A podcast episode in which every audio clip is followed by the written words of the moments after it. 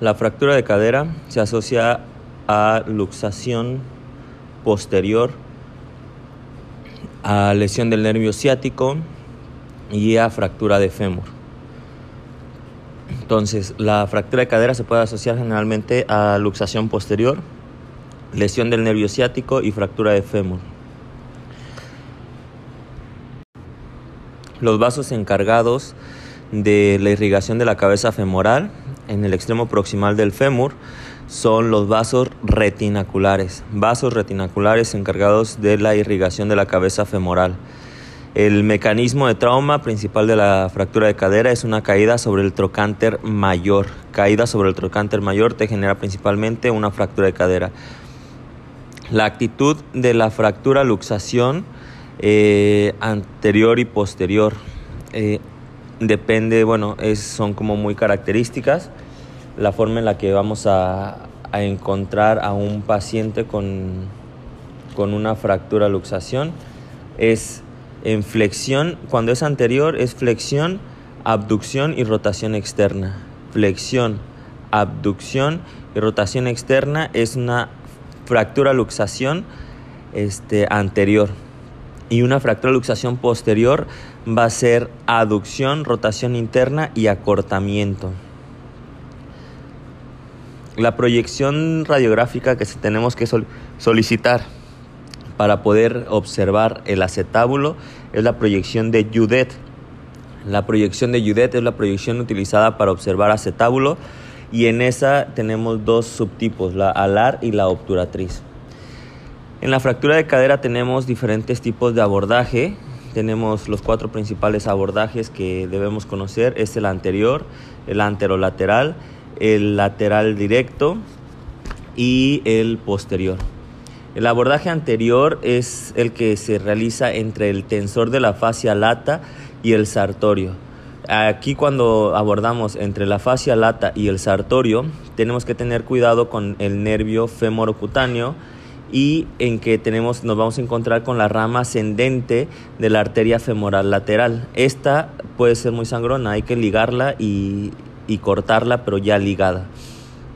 Entonces, abordaje anterior. Primero localizamos el sartorio y la fascia lata. Sartorio y fascia lata. Fascia lata y sartorio se localizan. En el punto medio entre los dos es donde vamos a incidir para hacer nuestro abordaje. En este plano tenemos que cuidar el nervio femorocutáneo y hay que ligar la rama ascendente de la arteria femoral lateral. Después, debajo de este plano muscular vamos a encontrar el recto femoral y el glúteo medio. El recto femoral y el glúteo medio son el siguiente capa que vamos a incidir en medio de estos dos y vamos a llegar finalmente a la cápsula. Hay que hacer la capsulotomía. Es posible que antes de realizar la capsulotomía el iliopsoas pasa eh, por la parte inferior, por el borde inferior de la cápsula y que esté adherido. Entonces hay que liberar el iliopsoas de esta parte. Abordaje anterior a grandes rasgos es un abordaje entre el tensor de la fascia lata y el sartorio, cuidando el femorocutáneo, nervio femorocutáneo, ligando la rama ascendente de la arteria femoral lateral. Localizamos el siguiente plano entre el recto femoral y el glúteo medio y encontramos la cápsula. El abordaje anterolateral es el más usado en artroplastía total de cadera. El abordaje anterolateral es el abordaje más usado en la artroplastía total de cadera. En este lo que tenemos que hacer es primero localizar la fascia lata, el glúteo medio y el vasto lateral vamos a abordar transfascia lata, o sea, cortamos la fascia lata y vamos a descubrir lo que es el glúteo medio y el vasto lateral. Eh, una vez que tenemos el glúteo medio y el vasto lateral, se tiene que abordar entre estos dos, ya sea con una osteotomía eh, del trocánter o desinsertando parcialmente el mecanismo abductor. En este abordaje anterolateral, lo que hay que tener en cuenta es eh, no lesionar el nervio glúteo superior y el nervio femoral. Nervio glúteo superior y nervio femoral. Son los que en el abordaje anterolateral se pueden lesionar. Nervio glúteo superior y nervio femoral. Entonces, abordaje anterolateral, a través de la fascia lata localizamos el glúteo medio y el vasto lateral y se hace ya sea osteotomía o desinserción del mecanismo abductor parcialmente.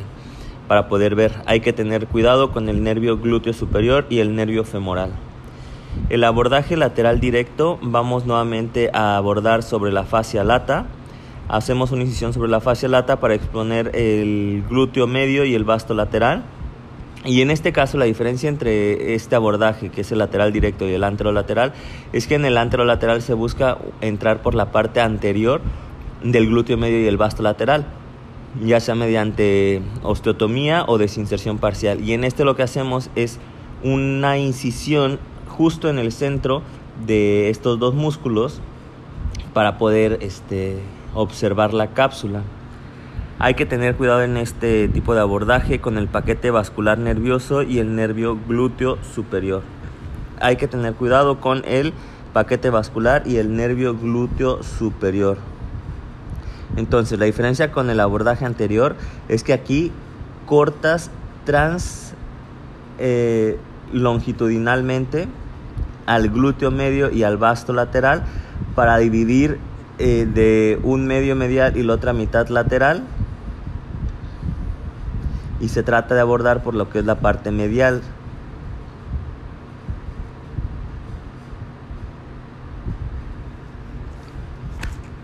El último abordaje es el abordaje posterior. El abordaje posterior es el más utilizado en la cirugía de cadera en general. No interfiere con el mecanismo abductor y en este lo que es vamos primero a localizar la fascia lata.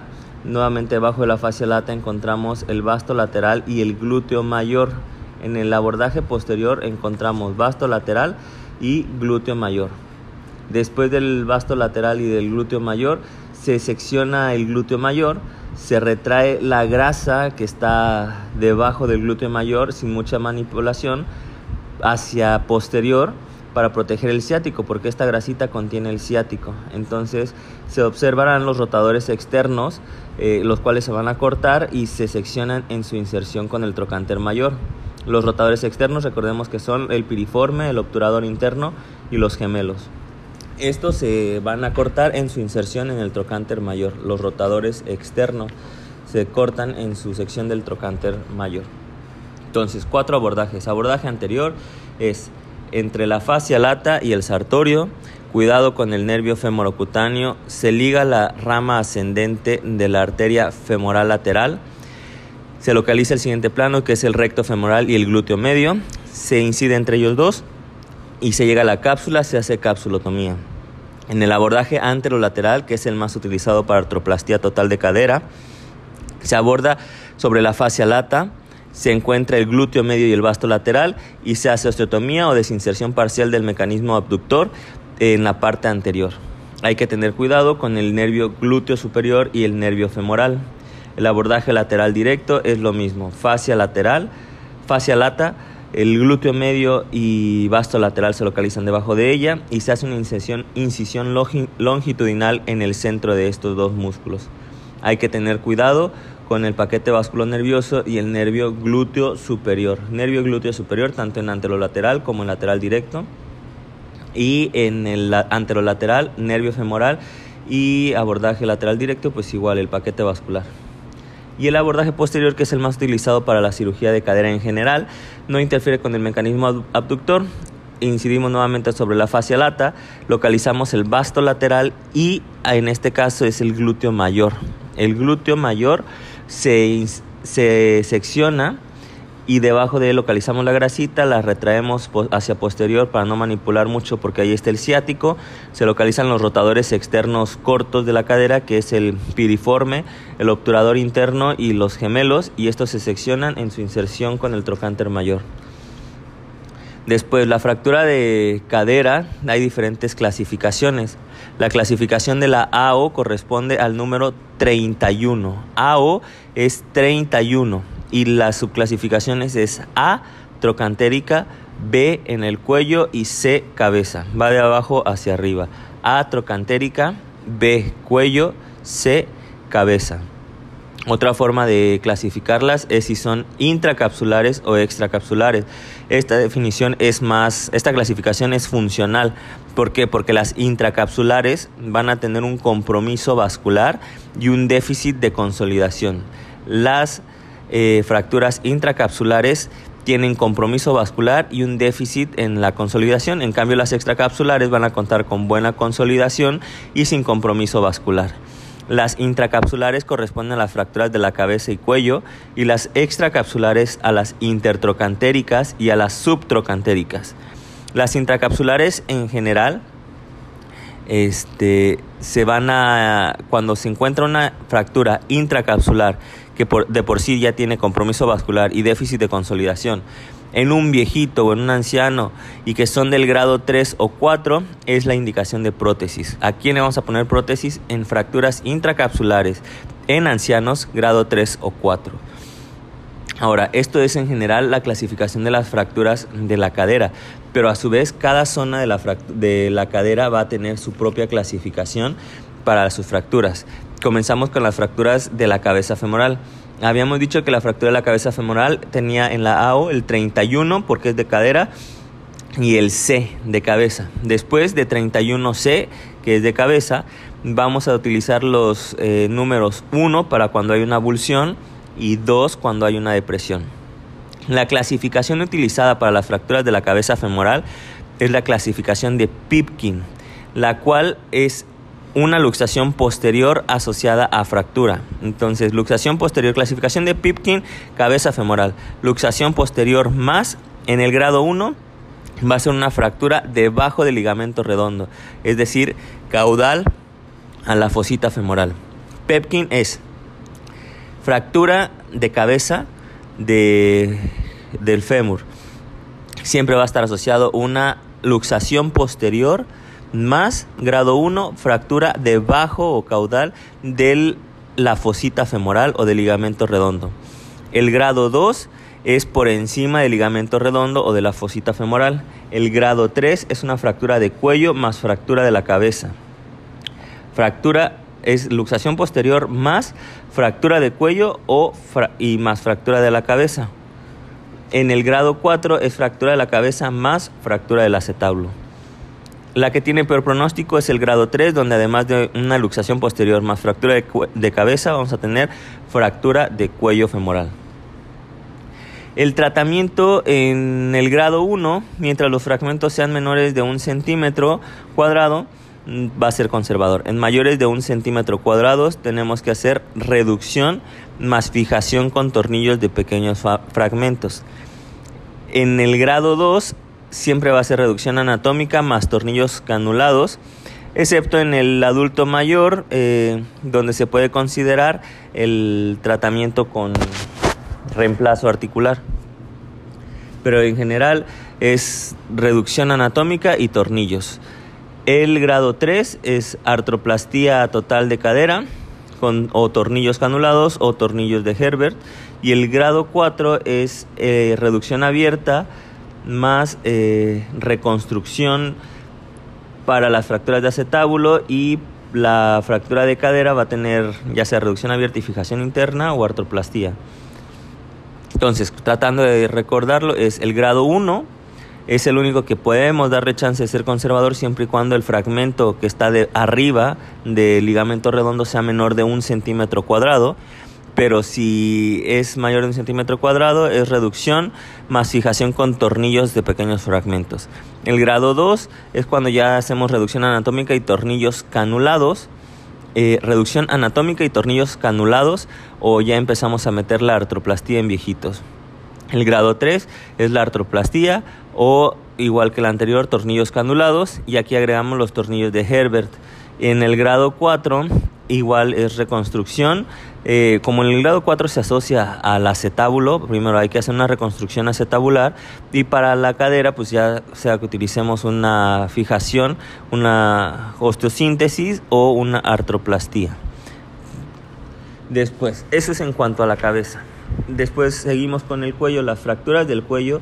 Hay que recordar que el 50% de toda es el 50% de todas las fracturas de cadera y es el 75% de las fracturas de cuello femoral van a ser un Garden 3 o un Garden 4. Ahorita vamos a ver en qué consiste la Garden 3 y Garden 4, que es una clasificación del cuello femoral. En cuanto a la AO, recordemos, AO es 31, corresponde a cadera. Eh, la A era para trocantéricas, B es para cuello y C para cabeza. Entonces, ahorita nos ubicamos en el cuello 31B. Y los números son 1, desplazada ligeramente, 2, transcervical y 3, desplazada no impactada. Es decir, aquí es dependiendo de cómo se desplace. Según la O, es el grado 1 si no está desplazada y está impactada. Grado 2 que sea transcervical y grado 3 nuevamente que esté, esté desplazada pero no impactada. La clasificación de Garden es la que evalúa el grado de desplazamiento en valgo. Entre más desplazamiento, más riesgo de necrosis va a tener. Entonces, el grado 1 es desplazamiento en valgo. Garden es desplazamiento en valgo. El grado 1 de Garden va a ser una fractura incompleta. Grado 2, completa pero no desplazada. Grado 3, completa con desplazamiento parcial y grado 4 completa con desplazamiento total. Como vemos es una clasificación muy muy sencilla del cuello femoral. Es está completa o no, grado 1. Grado 1 es no completa. Grado 2 es completa no desplazado. Grado 3 es completa desplazada mínimamente o parcialmente. Y grado 4 completa desplazada totalmente. El tratamiento que necesitan según el grado de Garden es 1 y 2 no necesitan tratamiento. O, sea, quirúrgico abierto. Lo que necesitan es nada más una fijación eh, percutánea, es decir, in situ. Y el grado 3, como es una completa con desplazamiento parcial, de hecho el grado 3 es la más frecuente, se dice que también es una fractura eh, estable y que según Garden la forma de reducir esta fractura es simplemente con rotación interna del fragmento distal. La grado 3, que se supone que es la más común, el tratamiento que tenemos que hacer nada más es rotación interna de hacia adentro, o sea, del fragmento distal. La grado 1 y grado 2, fijación in situ. Grado 3, rotación interna y fijación. Grado 4, que ya es una completa con desplazamiento total, pues la irrigación sí está muy comprometida y lo más indicado sí es un tratamiento con RAFI o reemplazo articular. Otra clasificación que se ha utilizado para las fracturas de cuello femoral es la clasificación de Powells. La clasificación de Powells son tres grados nada más y es dependiendo del ángulo entre la cabeza y el cuello. Entonces, cuando tenemos entre la fractura, el ángulo de la fractura, porque se traza una línea eh, horizontal superior al, a la cabeza y ya de esa se toma una con la fractura. Entonces, los grados de Powers es nada más el grado del ángulo de fractura. Si el ángulo de fractura es menor de 30 grados, es una fractura en valgo estable y la carga va a ayudar a hacer presión entre la cabeza y el cuello. La grado 2 que es una fractura con un ángulo de fractura de entre 30 y 50, es una fractura en varo y la cabeza femoral se va a deslizar hacia varo. Un ángulo de fractura entre 30 y 50 es una fractura en varo, menos de 30 en valgo. Y la grado 3, que es una, un ángulo de 70 grados, la carga tiende a abrir el foco de fractura. Entonces, según el ángulo de la fractura es menos de 30 grados, una fractura en valgo Mm, entre 30 y 50 fractura en varo y de 70 en adelante es una fractura que abrirá el foco y se dice que es cizallante.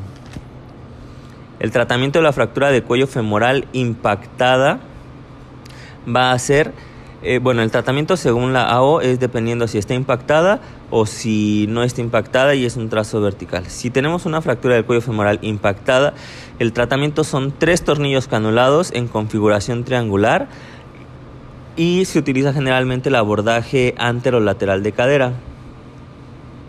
Se va a entrar a nivel del trocánter menor y la punta debe quedar a menos de un centímetro de la superficie articular. Entonces, tratamiento de las fracturas impactadas son tres tornillos canulados en configuración triangular, eh, se insertan a nivel del trocánter menor y la punta de los tornillos tiene que quedar a menos de un centímetro de la superficie articular. El abordaje que se utiliza para en la inserción de estos tornillos es el anterolateral de cadera. La fractura de cuello femoral eh, con trazo vertical debe de tratarse con una reducción en valgo más un implante de ángulo fijo o una osteotomía valguizante. Entonces, cuando tenemos un trazo vertical en el cuello, tenemos que hacer reducción en valgo más implante de ángulo fijo o u osteotomía valguizante, implante de ángulo fijo u osteotomía valguizante más reducción en valgo en las fracturas de cuello femoral con trazo vertical. El siguiente eh, fractura que tenemos que checar es las fracturas intertrocantéricas. La fractura intertrocantérica se va a clasificar eh, mediante tres tipos, tres, tres, clasificaciones. Lo que es la, la clasificación AO, que recordemos que es la 31A, mediante la clasificación de Evans y mediante la clasificación de Tronzo. La clasificación más importante es la de Tronzo, que es la más conocida y la más utilizada. Primero veamos la de la AO. La de la AO quedamos que es 31 correspondiente a cadera, A porque es trocantérica, intertrocantérica, y de esas se subclasifican como 1, pertrocantérica simple, 2, pertrocantérica multifragmentada y 3, pertrocantérica intertrocantérica. La clasificación entonces pertrocantérica simple, pertrocantérica multifragmentada e intertrocantérica. La clasificación de Evans se clasifican como estables o inestables y esto depende únicamente de la cortical posteromedial si está íntegra o no. Las estables es con una cortical posteromedial íntegra y las inestables van a ser las que tienen una cortical posteromedial lesionada, una fractura con deformidad en varo y retroversión o una fractura multifragmentada. Son las que son eh, fracturas inestables según Evans. Fracturas inestables según Evans es una fractura donde se está comprometida la cortical posteromedial, donde tenemos deformidad en varo y retroversión y donde tenemos una fractura multifragmentada. Y por último, de las fracturas intertrocantéricas tenemos la clasificación de tronzo.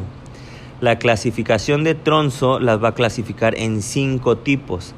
La 1 va a ser una fractura incompleta sin desplazamiento. La número 2, completa pero sin desplazamiento. La número 3, completa con desplazamiento. Esta completa con desplazamiento se va a subdividir en tipo A si tiene conminución del trocánter mayor y tipo B si tiene conminución del trocánter menor. La diferencia entre la 3A y 3B es el trocánter que, está, que tiene conminución, es decir, la 3A va a tener conminución en el trocánter mayor y la 3B conminución en el trocánter menor. La tipo 4 es conminución en la pared posterior.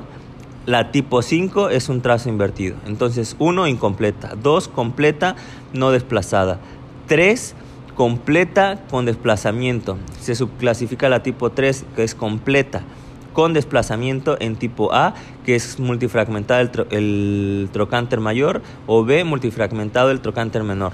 La tipo 4 es una conminución en la pared posterior y la tipo 5 es un trazo invertido.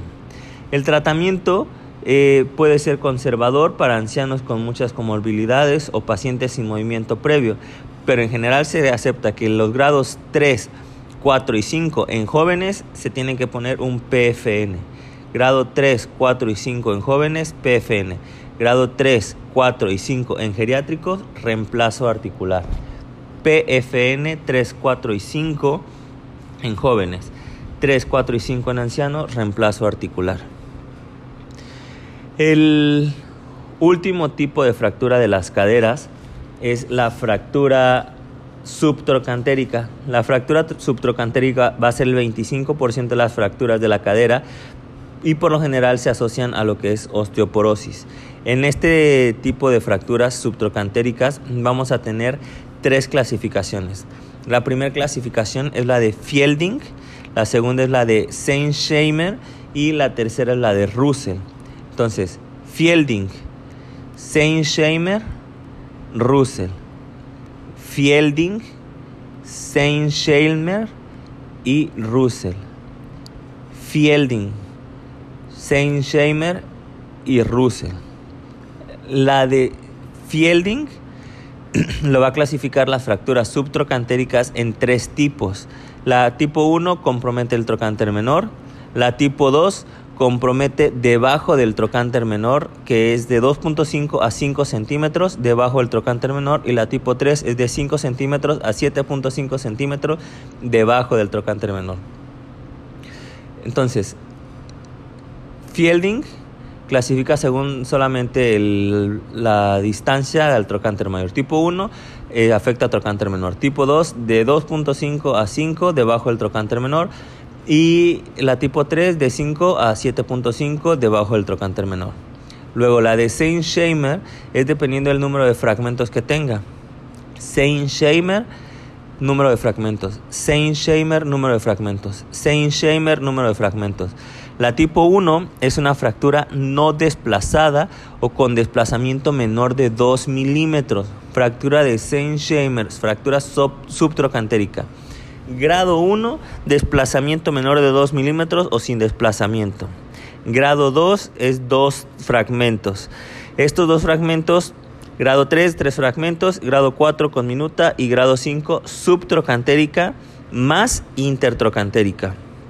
Lo que hay que saber aquí es que el tipo 2 y 3, que son dos fragmentos y tres fragmentos, se pueden subdividir a su vez en tipo A, B, C ¿Y cómo es? La de dos fragmentos puede ser A transversal, B espiroidea con trocánter menor unido a la parte proximal o C espiroidea con trocánter unido a la parte distal. La de tres fragmentos puede ser una fractura espiroidea con trocánter menor en tercer fragmento o espiroidea con tercer fragmento en alas de mariposa. Entonces, Tipo 1, sin desplazamiento con desplazamiento menor de 2 milímetros. Tipo 2, dos fragmentos. Pueden ser dos fragmentos con un trazo transversal o con es la A, trazo espiroideo con el trocánter menor unido al fragmento proximal es la tipo B o unido al fragmento distal tipo C. La tipo 3 o grado 3 es tres fragmentos donde tenemos, A que el tercer fragmento sea el trocánter menor, o B, que el tercer fragmento sea en alas de mariposa. El siguiente eh, grado es el grado 4, que es el grado con minuta, y el grado 5 es, además de una fractura subtrocantérica, vamos a tener una fractura intertrocantérica. Esa es la clasificación de Saint-Shamer de las fracturas subtrocantéricas, dependiendo del número de fragmentos. La siguiente clasificación que tenemos es la clasificación de Russell, clasificación de Russell-Taylor. Esta clasificación es eh, tipo 1A cuando es un trazo subtrocantérico. Tipo 1B, un trazo subtrocantérico más fractura del trocánter menor. 2A, un trazo subtrocantérico más fractura vertical que se dirige hacia superior a la fosa piriforme y grado 2B es el grado 2A, que es un trazo de fractura subtrocantérica más fractura vertical hacia la fosa piriforme, más una fractura del trocánter menor. Entonces es nada más dos grados, grado 1 y grado 2, y la diferencia entre es 1A, 1B y, y 2A, 2B. Los B siempre es asociado a fractura de trocánter menor, más fractura del trocánter menor. Y la única diferencia que hace es la 1A cuando tienes un trazo subtrocantérico único y la 2 es cuando aparte del trazo subtrocantérico tengas un trazo eh, vertical hacia la fosa piriforme. El tratamiento en estas fracturas de subtrocantéricas va a ser un clavo centromedular o un DHS. Tratamiento de las fracturas subtrocantéricas, clavo centromedular o DHS. El siguiente punto que hay que conocer es cómo sabemos si debemos, o ya sabemos que tenemos que colocar las prótesis en los grados 3, 4 y 5 en ancianos, pero cómo saber si va a ser cementada o no. Para esto existe algo que se llama criterios de Spotorno y Romagnoli. Estos criterios de Spotorno y Romagnoli nos van a utilizar cuatro eh, factores para determinar el puntaje y ese puntaje es que nos va a indicar si hay que cementarlo o no. Los factores que voy a utilizar es la edad, el sexo, el índice de zinc y el índice morfológico cortical. Edad, sexo, índice de zinc y el índice morfológico cortical. El índice morfológico cortical no es otra cosa más que la división de la distancia entre la cortical media y la lateral a nivel del trocánter menor, es decir, lo que es el tamaño del canal medular a nivel del trocánter menor, entre el diámetro del ducto medular, pero 7 centímetros distal a la línea de anterior. 7 centímetros distal a la altura del, de la línea anterior. Entonces, diámetro medular a nivel del trocánter menor entre el diámetro medular a nivel 7 centímetros por debajo de él. Después tenemos, ese es el índice de zinc, que lo normal es que sea de 3. El índice morfológico cortical son siete tipos y estos se basan en los en las trabéculas, en los patrones trabeculares que ya se conocen en la cabeza del fémur. El grado normal del índice de zinc es el 7. El 7 es un grado normal donde no se ven los haces ojivales. Grado 7, normal, no se ven haces ojivales. Grado 6, aparece el triángulo de Ward. Grado 5, más eh, desaparecen, además de lo anterior, del número 6, las trabéculas accesorias parcialmente. El grado 4 desaparecen totalmente las trabéculas accesorias. El grado 3, las trabéculas curvadas desaparecen parcialmente.